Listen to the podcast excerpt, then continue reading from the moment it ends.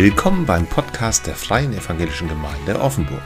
Ihr hört hier die inspirierenden Impulse vom Sonntag für den Alltag. Weitere Informationen über uns als Gemeinde, unsere Veranstaltungen und alles, was uns wichtig ist, findet ihr unter www.feg-offenburg.de. Für aktuelle Informationen abonniert einfach unseren Newsletter oder noch besser, kommt vorbei. Und jetzt geht's los mit den frischen Impulsen aus der Predigt.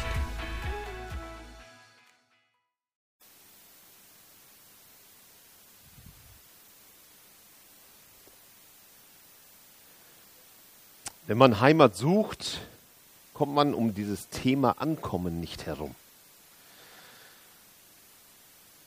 Ich habe eine Bekannte, die gerade umgezogen ist. Seit einem Jahr lebt sie jetzt mit ihrem Mann an einem neuen Ort weg aus Offenburg gezogen, in eine neue, schöne Region. Wirklich, äh, kann, man, kann ich sagen, ich habe die Region besucht und äh, wir haben uns gesehen, wir haben uns gesprochen. Und sie erzählte mir, dass es keinen furchtbareren Ort gibt als den. Tatsächlich ist es mit dem Ankommen manchmal ganz schön schwierig, oder? Da zieht man in eine neue Umgebung hinein, in einen neuen Ort. Man denkt, man kommt dort an. Und dann hat man wie, wie so eine Art Kulturschock und denkt, du liebe Zeit, was sind das da für Menschen? Vielleicht kennt ihr das. Vielleicht kennt ihr das, wenn ihr in einen Verein neu kommt. Ja, ich habe einen Bekannten, der wollte neu zum Volleyball kommen. Und dann äh, fing der an, Volleyball zu spielen in dieser Gruppe und er bemerkte, dass die Leute ihn so gar nicht beachtete. Er ging dorthin, spielte mit denen, aber in der Kabine zeigte man ihm einfach nur die kalte Schulter. Ankommen ist ganz schön schwierig. Und wisst ihr, manchmal glaube ich, dass es uns im Glauben auch so geht, dass es Menschen, die neu zum Glauben kommen, die neu zu einer Gemeinde kommen, das auch vielleicht so erleben. Sie erleben Christsein als etwas Enttäuschendes, unseren Glauben als Enttäuschendes. Warum? Weil sie nicht ankommen.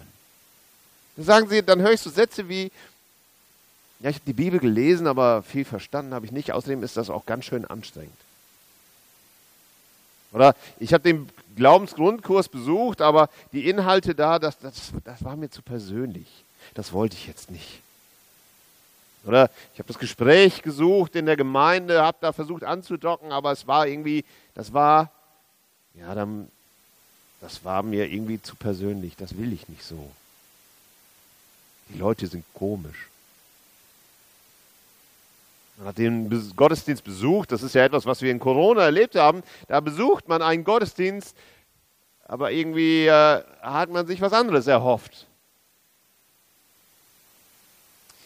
Wisst ihr, ich glaube, dass diese Situation, die Ruth erlebt, hier ganz am Anfang von Kapitel 2, dem von Christen, die neu irgendwie in eine Gemeinde kommen, oder von Menschen, die mit Christen noch gar nichts zu tun haben und in eine Gemeinde kommen, durchaus vergleichbar ist. Die Ruth, die hat nämlich alles aufgegeben. Die hat eine Art Bekehrung hinter sich. Die hat alles verlassen. Die hat alles losgeworden, ähm, was sie so in ihrem Leben bisher ausmachte. Der Mann war nicht mehr, die Familie war nicht mehr, die Freunde waren nicht mehr, die Heimatsprache war nicht mehr, die gewohnte, der Bäcker um die Ecke war nicht mehr. Es war nichts mehr so, wie es war. Und jetzt kommt sie mit ihrer Schwiegermutter in diese neue Stadt, weil sie sich an die drangehängt hat, weil sie gesagt hat, ich, ich will mit dir gehen, ich will da sterben, wo du stirbst, ich will da leben, wo du lebst, ich will da glauben, wo du glaubst. Und jetzt kommt sie da rein, in diese völlig neue Situation, in diese völlig neue, dieses, naja, Dorf, Stadt wird man dazu nicht sagen, Bethlehem war nicht so groß. Und erstmal wird sie begafft. Jeder kennt Naomi, keiner kennt Ruth. Wer ist denn die da? Das sind die Sprüche, die sie erlebt. Jetzt hätte sie natürlich sagen können, gut, ich bin jetzt hier, ich habe mich bekehrt, ich bin jetzt zu diesem neuen Volk gekommen, zu diesem neuen Gott. Jetzt, jetzt schauen wir mal, Gott, was machen wir, was, was machst du denn jetzt? Und setzt sich schön in ihr Bütchen, legt die Hände in den Schoß und wartet. Das könnte man denken, dass das so wäre. Würde sie damit den Anschluss bekommen? Bisher ist sie ins Risiko gegangen, bisher ist sie nach vorne gegangen, sie ist mitgegangen in dieses Neue und sie bleibt sich aber auch treu. Das finde ich so schön. Und es gibt ganz viele, wenn wir, wir das Kapitel ist ja jetzt recht lang, es sind 25 Verse knapp. Ähm, wenn man das äh, komplett durchgehen würde, man würde ganz, ganz viele Dinge sehen und erleben, wenn man sich ganz intensiv mit, diesem, mit dieser Geschichte beschäftigt, die irgendwie deutlich werden für uns und unser Leben. Ich habe nur, nur vier rausgegriffen. Aber das erste fällt hier schon auf. Ruth ist eine, die ins Risiko geht. Ruth ist eine, die nicht den Status quo sagt, so jetzt Gott, mach mal. Jetzt bin ich ja hier, jetzt sieh du mal zu, dass du mein Leben veränderst. Dass du es endlich voll machst. Du, du, sollst mich, du sagst, du versorgst mich, jetzt seh mal zu. Nein, das allererste, was sie ganz am Anfang sagt, sie sagt hier, ich gehe aufs Feld. Wir haben ja dazu die Folie, in Vers 2 sagt sie, ich möchte, ich möchte aufs Feld gehen. Sie wird noch nicht mal geschickt. Ich will aufs Feld. Ich will dahin gehen, wo man damals eben Essen holte als Witwe oder Waise, als, als Fremde, als Ausländerin. Da geht sie hin. Sie gliedert sich an, die legt sich nicht die Hände in den Schoß. Sie sagt nicht, naja, weiß auch nicht. Sondern sie sucht, sie wird aktiv und sucht sich einen, in, in eine neue Stellung. Sie, sie geht als Fremde dahin. Sie erwartet auch nicht, dass man jetzt, dass sie dorthin kommt und erstmal, erstmal den Sack voll gemacht bekommt. Nein, sie sagt, ich gehe und, und gehe aufs Feld und suche mir das, was ich brauche. Das finde ich ganz faszinierend hier. Und ich, ich glaube, dass in, die, in, diesem Handeln von Ruth schon das allererste ganz am Anfang des Kapitels überhaupt steckt. Dass ich nämlich da, wo ich bin, mich einsetzen muss. Und wenn ich Heimat finden will, muss ich ankommen wollen. Und das beinhaltet für mich, diese Sache beinhaltet für mich drei Dinge. Das erste ist, sie übernimmt Verantwortung für ihr eigenes Leben. Und das ist bei uns Christen eigentlich ganz genauso. Das meint hier, wir übernehmen Verantwortung für unser geistlich, eigenes geistliches Leben. Die Ruth, die hat es getan. Die hat gesagt, ich gehe los, ich gehe nach vorne. Und ich glaube, das ist eine Grundregel, Grundregel von unserem christlichen Glauben. Jeder ist verantwortlich für seinen eigenen Glauben. Nicht diese Gemeinde. Nicht die Gemeindeleitung. Nicht der Pastor ist verantwortlich für deinen Glauben das bist du selber. Zuallererst bist du es selber. Es gibt in Jeremia 29 äh, steht ein Satz, ein ganz, ganz spannender Satz, der sagt, wenn ihr mich von ganzem Herzen sucht, da steht nicht, wenn der Pastor dafür sorgt, dass es ganz schön ist, wenn, damit du Gott endlich findest. Da steht da nicht. Das, da geht es darum, dass alles in mir danach strebt, alles in mir sich ausstreckt hin zu diesem Gott. Und das heißt Verantwortung übernehmen für mein eigenes geistliches Leben. Vom Sofa aus lässt sich Gott nun mal nicht erleben, sondern Gott lässt sich nur erleben, wenn wir losgehen. Gelebt wird nach vorne. Vergangenes ist hinten. Und genau das hier ist das Thema. Wenn ich Bibel, wenn ich meine Bibel lese, wenn ich, wenn ich bete, wenn ich Gott suche, wenn ich vielleicht Seminare, Kleingruppen besuche, dann passiert genau das, was Ruth hier macht. Sie macht sich auf, sie gliedert sich ein, sie sucht Heimat. Wisst ihr, das ist auch das Problem meiner Bekannten. Die hat nämlich nichts vor Ort. Die verbringt ihren Tag ganz woanders. Sie arbeitet nebenher ein bisschen an einem anderen Ort. Sie hat es nicht geschafft, sich einzugliedern. Das Zweite, was hier deutlich wird, ist dieser kleine Satz, der mit dabei ist. Ähm, da steht nämlich, sie kam, es, es geschah so oder es trug sich so zu, dass sie das Feld von Boas erreichte. Das finde ich so schön in diesem Buch Ruth. Das ist, das ist Gottes Handeln. Das ist nicht etwas, wo steht, Gott machte das und das, sondern hier steht das ganz zart, ganz, ganz sensibel. Auf einmal, hoch wie zufällig, gelangt sie auf das Feld, auf das sie gehen soll. Das ist quasi wie vorbereitet. Gott hat sich etwas dabei gedacht. Und das ist das Schöne an diesem Buch. Gott ist nicht hier derjenige, der da so Knall hat. Hier, hier ich mache den Weg frei. Hier, ich zerstöre diese Wand. Da musst du durchgehen. Hier, ich mache die Tür auf. Sondern Gott ist manchmal derjenige, der so ganz zart die Chancen und Begegnungen vorbereitet. Und dann macht er dir die Tür auf. Die Frage ist, ob wir bereit sind, die zu gehen. Sind wir bereit für Gottes Zufälle? Bereit, Menschen zu treffen, die geprägt sind von Gott? Sind wir so mutig, auch diesen Weg zu gehen? Ich glaube, dass Gott uns manchmal näher ist in Menschen, die Gott nahe sind, als dass wir selber irgendwas in uns darin fühlen. Die Frage ist, ob wir da offen sind. Das Dritte ist hier, dass das, was Ruth hier in, diesem, in, diesem, in dieser Geschichte macht, das ist nicht eine, die erstmal aufs erste Feld geht und anfängt zu sammeln und denkt, Ach ja, da drüben gibt es ja auch was. Da gehe ich mal ein Feld weiter. Die haben ja sehr viel mehr. Ich gehe nochmal auf dieses Feld. Und dann geht sie weiter und denkt nach zwei Stunden, ach, die lassen ja noch mehr liegen da drüben, ich gehe mal weiter. Das tut sie genau nicht. Sie bleibt permanent auf einem Feld. Das ist auch das, was, was Boas auffällt. Die ist dann nicht nur für zwei Stunden oder nicht nur für eine Stunde und dann lässt sie alles fallen und geht aufs nächste, sondern Sie bleibt kontinuierlich am gleichen Punkt. Sie springt nicht herum. Wisst ihr, manchmal ist es das beim Ankommen genauso, beim Heimatfinden ist es wie ein Baum, der langsam Wurzeln schlägt. Mein Freund, der ist Landschaftsgärtner, der hat mir gesagt, ein Baum braucht fünf Jahre. Stimmt das, Johannes? Bis er einigermaßen, der Johannes der hat auch was mit Landschaftsbau zu tun, äh, äh da hat mein Freund recht gehabt. Man kann nicht einfach einen Baum ausbaggern und an eine andere Stelle setzen und so tun, als würde das sofort funktionieren. Nein, Wurzeln schlagen heißt, dass ich mir Zeit nehme und kontinuierlich dranbleibe bei etwas. Und wenn ich gerne hier und dorthin gehe, wenn ich, wenn ich mir gerne noch die Theologie anschaue und noch den Einfluss und den Prediger und sonst was, das ist zwar alles modern und schön. Das Problem ist, dass ich mich nicht verwurzele. Verwurzele da, wo ich Heimat finden will.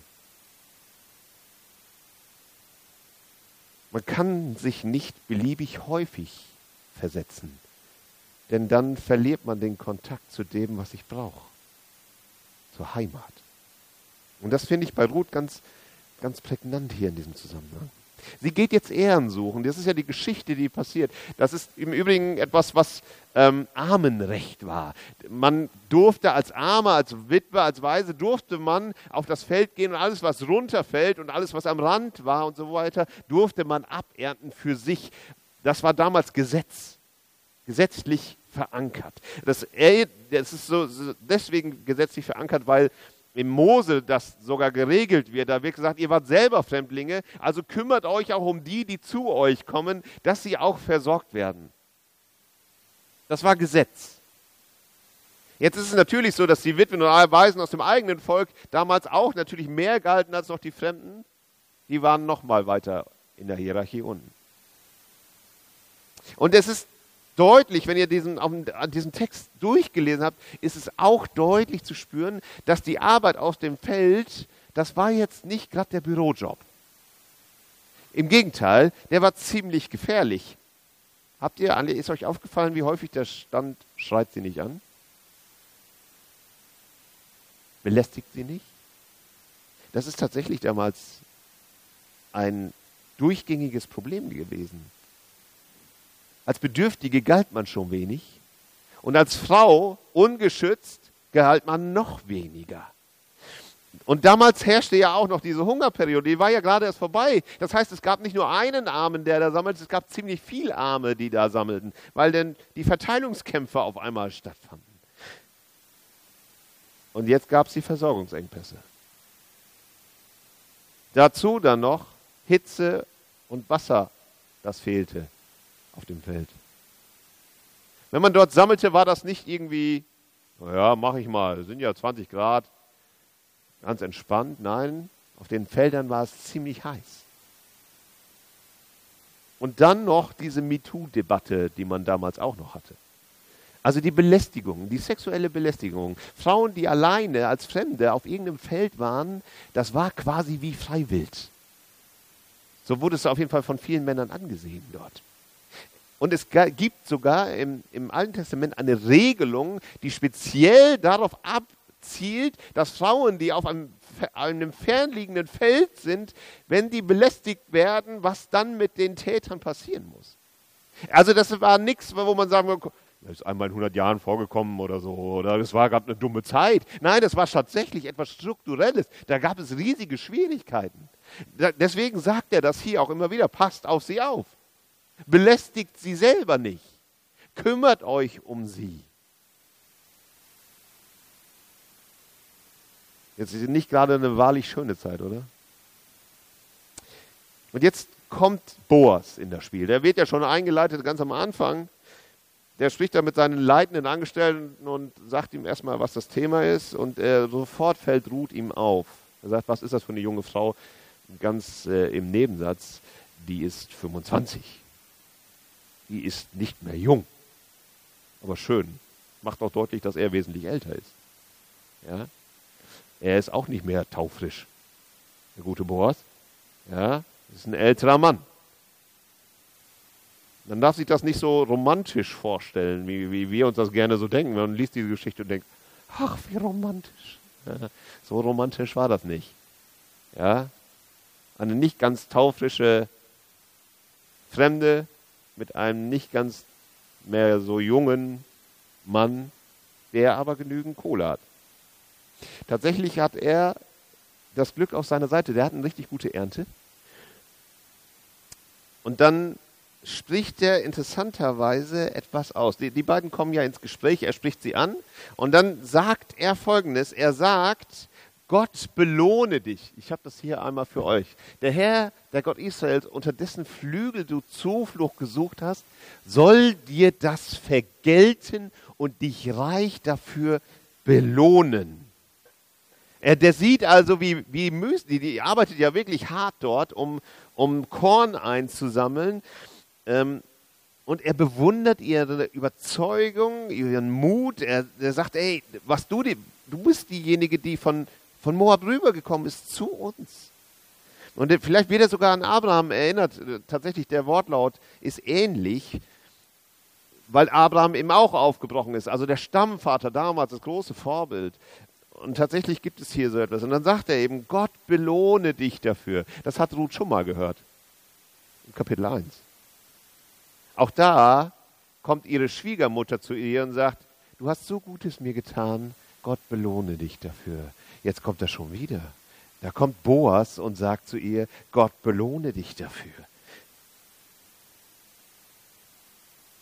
Mal für alle diejenigen, die schon Heimat bei Gott gefunden haben.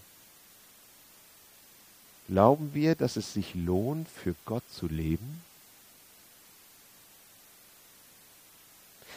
Vielleicht willst du diesen Gedanken auch gar nicht so sehr an dich heranlassen, denn das mit dem Lohn im Glauben, das ist ja schwierig. Wir machen das ja alle nur aus dem innersten Motiv. Wir sind ja gerettet und wir haben ja nichts dafür zu tun und alles Gnade und Lohn, okay, nee, brauchen wir nicht. Wir sind hier nur aus Liebe und Überzeugung. Aber dieser Vers hier, der macht nachdenklich.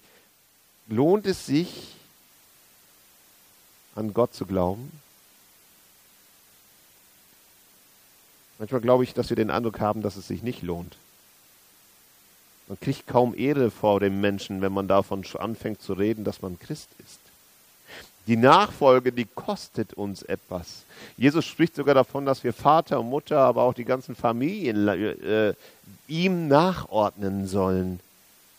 Da verzichten Menschen auf Karriere, verzichten Menschen auf Sicherheit für ihre Kinder, da verzichten diese zum Teil sogar darauf, ihre Kinder bei sich zu haben und geben sie in Missionsschulen, um nur für Gott unterwegs zu sein. Glauben wir in dem Moment daran, dass Gott uns belohnt, das vergilt, wenn wir hier arbeiten? Glauben wir daran, dass das Geld, was ihr spendet, reichhaltig spende für uns als Gemeinde oder für, für irgendwelche besonders guten Anliegen, glaubt ihr, dass Gott das sieht? Was ist mit dem Lohn?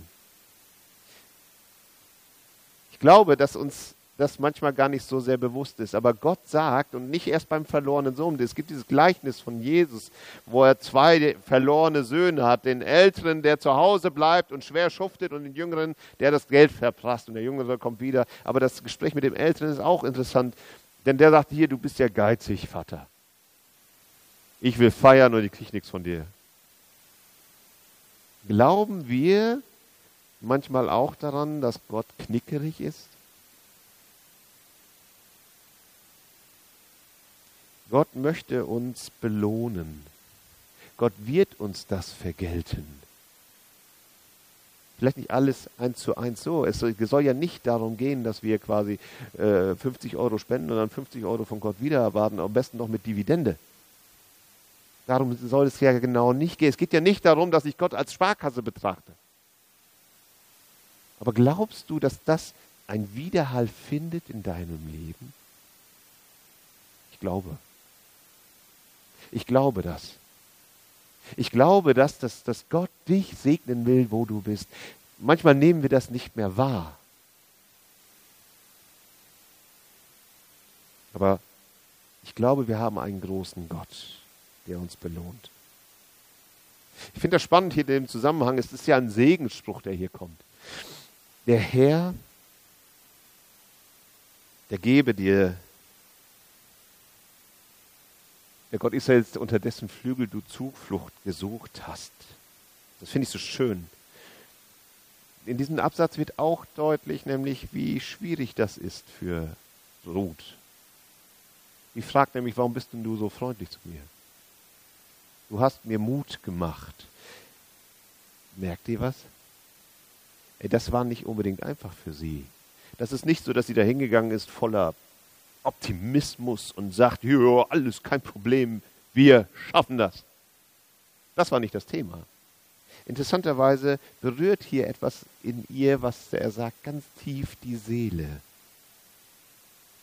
Um das nochmal deutlich zu machen, das ist hier keine Liebesgeschichte zwischen den beiden. Er hält sie sogar sehr auf Abstand. Er sagt nicht, ey, du bist so toll und so hübsch. Du musst, im, du musst meine Frau werden wir können hier mal so ein bisschen flirten, wir beide, und du darfst jetzt mal als meiner Magd arbeiten oder so. Das tut er gar nicht. Der bindet sich kein Stück an sie. Der, er gibt ihr nur Möglichkeiten. Er schafft keine Abhängigkeiten zu ihr. Der, die muss sich weiterhin selber anstrengen, die muss weiter selber sammeln, aber er ist freundlich. Und diese Freundlichkeit berührt sie. Wo er formuliert das in folgender Hinsicht. Er sagt, der Herr, unter dessen Flügel du Schutz gesucht hast, der segne dich. Wisst ihr, genau das heißt Heimat finden, genau das heißt ankommen. Heimat finden heißt, ich komme in einen Raum, wo ich geschützt bin, wo ich mich wo ich mich sicher fühle, wo ich mich, wo ich orientiert, gewollt, geliebt bin, wo ich anderen zuhören kann und selber reden kann, wo ich mich nicht verstellen muss, das ist die Einladung, die Gott an uns ausspricht. Gott sagt, alle eure Sorgen werft auf mich. Und er wird es gut machen. Das ist ja das Spannende hier. Dieses Bild hier, was, was, was er hier benutzt, dass er sagt, hey, ich nehme dieses Bild eine, eines Vogels, wo die wo die Küken sich unter dem Flügel bergen können, das ist genau das Bild, was er hier gebraucht. Und die Gefahren, die, die kommen ja nur, wenn Gefahren ist. Ansonsten dürft ihr rumlaufen. Aber ich weiß, weiß nicht, ob ihr Vögel schon mal beobachtet habt oder bei, bei Hühnern, im weitesten Sinne auch irgendwie Vögel, ja, äh, die, die machen das ja auch so. Die kommen ja unter den Flügel immer dann, wenn der, wenn der Greifvogel über ihnen kreist. Das Spannende ist, die Gefahr ist immer noch da, auch wenn sie unter diesem Flügel stehen. Und wenn Jesus davon, wenn, wenn Petrus davon spricht, in 1. Petrus 5, das habe ich gerade äh, zitiert hier, wenn er davon spricht, dass, dass wir Sicherheit und Schutz bekommen, dann heißt das nicht, dass die Probleme zack weg sind, die wir in unserem Leben erleben. Dann heißt es nicht, dass, dass die Schwierigkeiten und, und, und Herausforderungen in meinem Beruf, in meinen Beziehungen, dass die eben mal sich auflösen. Nein, die sind immer noch da. Da wisst ihr, was der Unterschied ist? Der Unterschied ist der stärkere Partner an meiner Seite. Alle Sorgen werft auf ihn, weil ich bin unter diesem Flügel geschützt, wie eben ein kleines Küken bei der Henne. Und genau das ist die Einladung an jeden für uns. Sucht Gottes Nähe, gerade in dem Moment, wo ihr diesen Schutz braucht. Komm unter diesen Schutz. Komm in die Nähe des Gottes, der alles in seiner Hand hält, denn da bist du sicher. Unter seinen Flügeln kannst du dich entwickeln. Diese Einladung gilt jedem von uns. Ich finde hier noch einen anderen Aspekt total spannend. Ganz häufig kommt in diesem Kapitel das Wort Segen vor. Ja, die, ihr habt aufmerksam mitgelesen, das habe ich beobachtet. Und wenn man ein bisschen beobachtet, was da drin steht, dann kommt dieses Wort Segen ganz häufig vor, dass nämlich Boas gesegnet wird. Er segnet dann die Ruth. Ruth geht zu, zu ihrer Schwiegermutter, die sagt, der, die segnete Boas. Also man merkt hier, ey, das, dieses, das Wort Segen hat hier einen absoluten Vorrang. Was heißt denn das hier? Ich glaube, wo Güte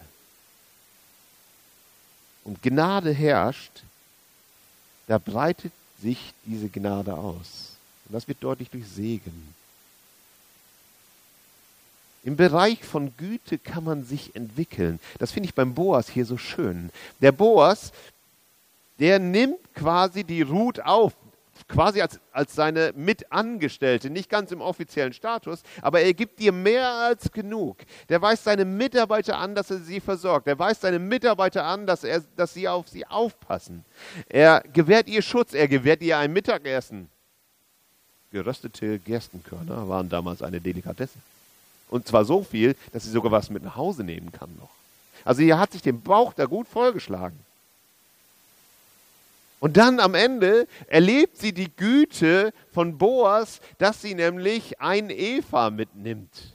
Jetzt ist mir nicht ganz sicher, was dieses Eva ist, aber man geht davon aus, dass es ungefähr 25 Kilo sind. Jetzt 25 Kilo, die vorher nochmal gedroschen wurden. Also ihr könnt euch vorstellen, ungefähr 40 Liter. Und das musstet ihr nach Hause tragen. Ja? Also wenn ihr jetzt gleich nach Hause geht, fühlt euch frei, locker und leicht. Ja, die musste arbeiten und hat sich mit nach Hause genommen, so ein 25-Kilo-Sack auf der Schulter. Das ist schon krass. Boas lebt im Segen, aber der ist jetzt nicht derjenige, der sagt, ja, ist alles meins, habe ich alles verdient, der ist mir gnädig, Gott sei Dank. Nein, der schafft mit seinem Segen, den er bekommt, einen Raum, der voller Güte, er, die Güte, die er selber erlebt, die Gnade, den Segen, den breitet er für die anderen aus und nimmt sie mit rein. Er profitiert von Gottes Zuwendungen, einer Ernte nach einer Hungersnot, aber er ist nicht derjenige, der sagt, ich bin jetzt hier der egoistische Krisengewinnler, ich mache mir, den, mach mir den, den Schuppen voll. Und die anderen noch gucken, wie sie bleiben. Der Segen kommt zu ihm zurück. Als Ruth mit Naomi spricht, merkt man das. Also es gibt quasi ein, eine Runde des Segens. Und das hat mich zur Frage geführt, schaffen wir in unserem Leben einen Raum der Güte und des Segens um uns herum? Häufig denken wir daran, dass wir, wenn wir irgendwo arbeiten, an, an, an in, dass, dass es unser Invest ist dass wir etwas tun, dass wir etwas investieren, dass wir irgendwo mitarbeiten, unsere Kraft, unsere Zeit, unsere Energie einsetzen. Und das müssen wir auch machen. Und der, der Output muss mindestens so gut sein, dass es alles mehrfach mir wieder vergolten wird. Ich brauche Gewinnmaximierung in meinem Leben. So ist unsere Gesellschaft tatsächlich angelegt. Aber die Frage, die hier mit reinkommt, wenn wir den Boas sehen, ist, wie können wir das, was wir investieren, weitergeben, an den Raum öffnen für Güte für die Menschen? Wo schauen wir auf Gewinnmaximierung und dass wir das, was wir irgendwie investieren, auch wieder reinbekommen? Ich höre das manchmal, wenn es ums Thema Mitarbeiten in der Gemeinde geht. Da höre ich das manchmal und denke, ja, der, der, ich muss da arbeiten und ich, das laugt mich aus und ich das kann das nicht. Ist das die Perspektive, die Gott hat? Ist das die Perspektive, die Boas hat? Ich glaube nicht. Ich glaube, dass wir profitieren von Gottes Segen und wenn wir einen Bereich für uns schaffen, wo, wo Menschen sich weiterentwickeln können, dann fließt dieser Segen auch wieder zu uns zurück. Das glaube ich ganz tief und fest. Ich bin davon zutiefst überzeugt, dass das, was Boas macht, richtig ist. Er investiert an der richtigen Stelle. Ich glaube, manchmal sind wir uns gar nicht bewusst selber, welchen Einflussbereich wir haben. Vielleicht denken wir, ja, der, der, der Leiter, der hat das. Vielleicht denken wir, ja, der, der diese Gruppe führt, der, der kann das. Ja, der, der vorne steht, der, der Musik macht. Aber ich glaube, jeder von uns hat die Möglichkeit, in seinen Familien, in seinen Beziehungen, in dieser Gemeinde, in, in, bei seinen Freunden, etwas von dem Segen weiterzugeben, dass Menschen sich in unserem Beisein, in unserer Präsenz weiterentwickeln können. Ich glaube, Gnade und Güte üben das lohnt sich. Das kostet. Das kostet auch Boas etwas. Der hat weniger Einnahmen. Aber noch mehr ist es, dass es uns etwas bringt. Ich habe hier unten einen Vers gefunden. Wenn du andere, anderen Güte und Liebe erweist, findest du Gegenliebe, Ansehen und ein, ein erfülltes Leben. Ist es das? Ist das für dich? Dieser Spruch, den kommt nicht von mir. Kommt aus den Sprüchen. Sprüche 21, Vers 21. Wer Güte übt, schafft Raum zum Leben. mit diesem Gedanken möchte ich uns einen Moment der Stille gönnen. Moment, wo wir merken, vielleicht auch mal zu Gott kommen, fragen, wo bin ich gesegnet und er denke, ich lebe im Mangel, aber bin stärker gesegnet als manch anderer. Können die Menschen in deinem Umfeld vielleicht gar nicht wachsen, weil du nicht so viel Güte übst, wie du eigentlich könntest? Ich möchte euch Zeit, Moment der Stille gönnen.